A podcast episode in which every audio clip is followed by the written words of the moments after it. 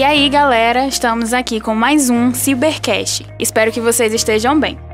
Bom, é, no episódio de hoje eu vou falar para vocês um pouco sobre o revenge porn, ou pornô de vingança, em livre tradução, e sobre a sextorção, e também falar um pouco sobre o comportamento das plataformas digitais quando esse tipo de coisa acontece.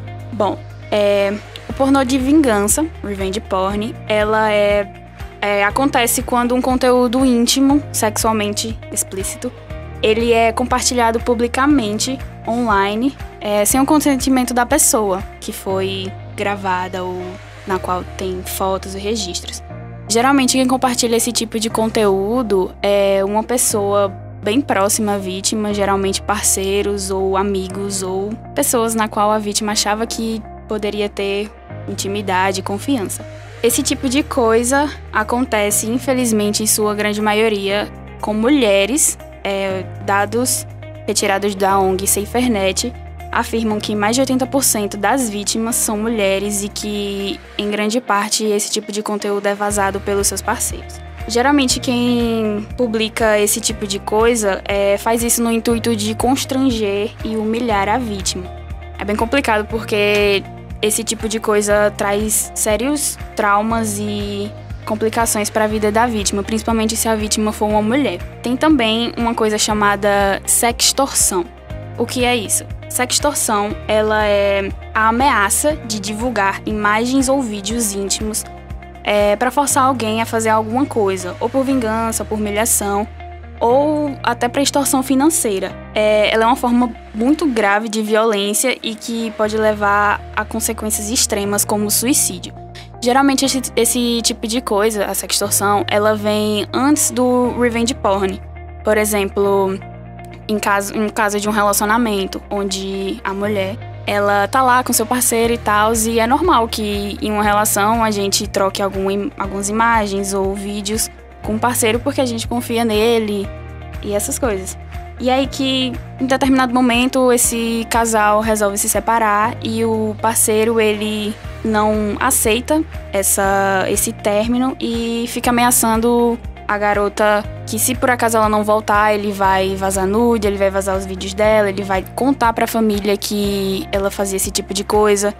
E aí que por medo é, dele fazer alguma coisa, a menina ou ela volta e caso não volte, ele provavelmente soltaria os vídeos, os nudes, essas coisas e isso se dá o, já o revenge porn.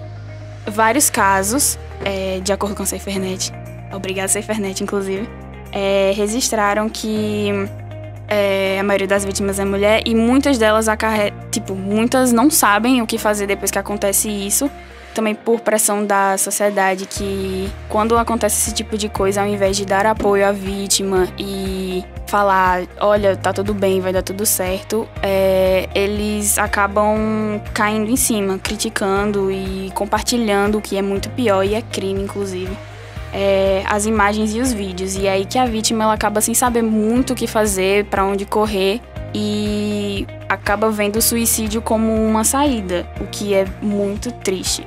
Um caso recente, um pouco recente, eu acho, e muito famoso foi o da o caso do Rob Kardashian e da mulher dele, ex-mulher, a Black China, que ele descobriu que supostamente ela estaria traindo ele. E com isso, no momento de raiva e tal, ele acabou soltando imagens íntimas dela, tanto no Instagram quanto no Twitter. E aí que o Instagram e o Facebook, eles têm uma, uma política de essa questão de imagem, de nudez e tal muito forte, e aí que qualquer coisa que relacione a nudez ou conteúdo explícito íntimo, eles já retiram do retiram do ar.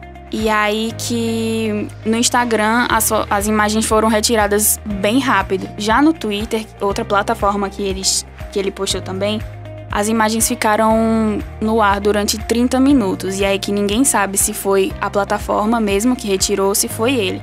Mas é bem complicado porque no Twitter, infelizmente, é muito comum você ver vídeos, imagens explícitas de conteúdo íntimo e tal, porque geralmente as pessoas postam é, por espontânea vontade.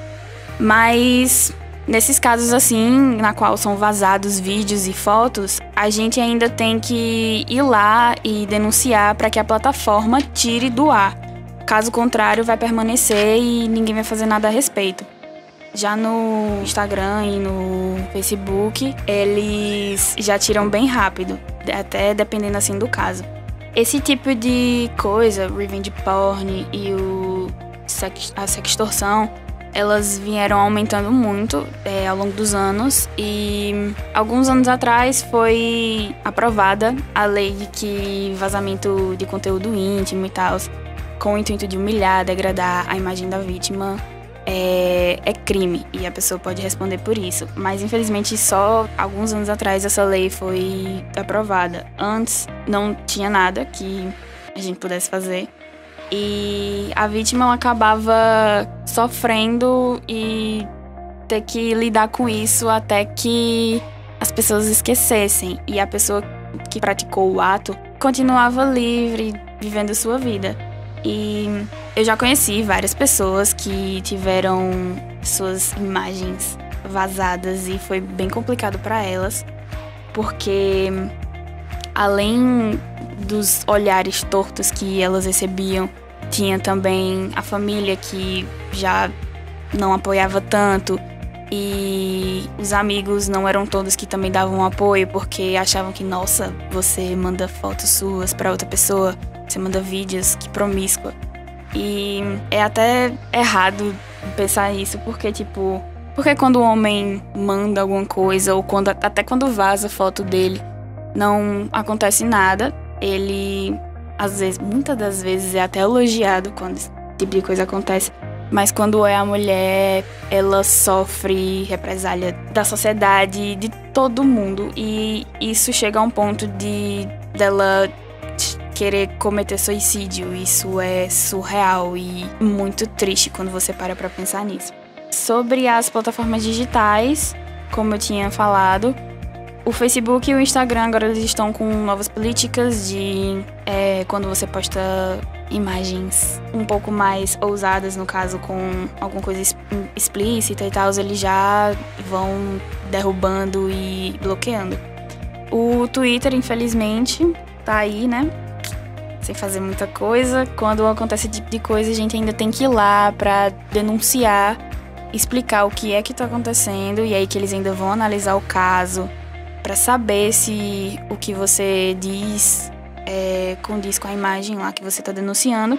E demora dias, dias até que o, a plataforma chegue a alguma decisão.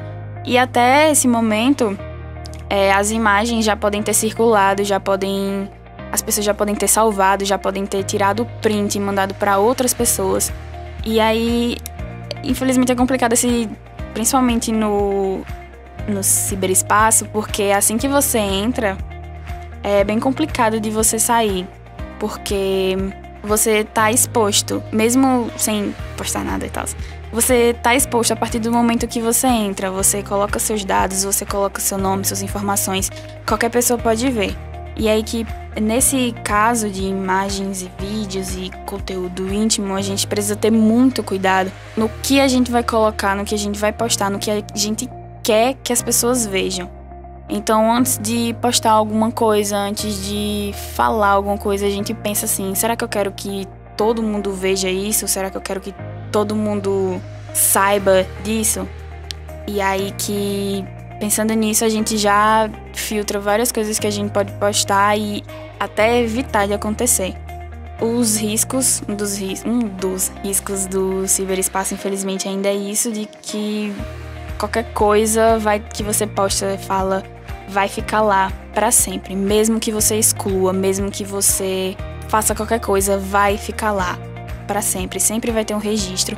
E é por isso que a gente tem que ter muito, muito cuidado muita cautela na hora de postar, na hora de falar alguma coisa, principalmente se você quer mandar alguma coisa para o seu parceiro ou parceira ou para alguém. É, tem que ter muito cuidado e saber se realmente essa pessoa é de confiança, que se por acaso acontecer alguma coisa, ela não vai postar suas coisas, não vai postar suas conversas. Sempre ficar de olho aberto e aos pais sempre monitorar o que os seus filhos principalmente se eles forem menores de idade, de 14 anos para baixo, sempre ficarem de olho no que eles estão fazendo, no que eles estão fazendo, no que eles estão, com quem eles estão conversando, é, o que eles estão postando e onde eles estão postando, porque infelizmente na internet qualquer pessoa pode entrar, as pessoas mentem, enganam e principalmente adultos se passando por pessoas mais novas para conversar com pessoas mais novas e conseguirem alguma coisa, conseguirem algum nude, algum vídeo em troca alguma informação. É, esses dias eu estava na internet, inclusive, e tinha uma menina de 13 anos que ela tinha postado um vídeo um pouco íntimo. E aí que falaram que ela apagou o vídeo, mas esse vídeo acabou parando em algum fórum de conteúdo de pedofilia, ou seja, tenham bastante cuidado com esse tipo de coisa e bastante cuidado com as coisas que o seu filho acessa, o conteúdo que ele vê, que ele escuta. E quando vocês verem esse tipo de coisa, sextorção, é, revenge porn, se vocês verem alguém passando por isso, se vocês estiverem passando por isso, denunciem, porque isso é crime e a pessoa pode responder por isso. Sempre denunciem, sempre falem com alguém que vocês confiam, de confiam de verdade, para que ajudem vocês a passarem por isso, porque não vai ser fácil, não é fácil. É uma barra muito pesada, mas é, todos os dias aí a gente tá na luta para que a justiça seja feita. Então, galera, chegou ao fim, infelizmente, mais um episódio do Cybercast, que falamos sobre revenge porn, a sextorção e um pouco sobre as, sobre as plataformas digitais. Fique ligado para um próximo episódio. E não deixe de conferir os episódios anteriores que saíram com os meus amigos maravilhosos. E é isso, obrigada, um beijão e espero que vocês tenham um ótimo dia.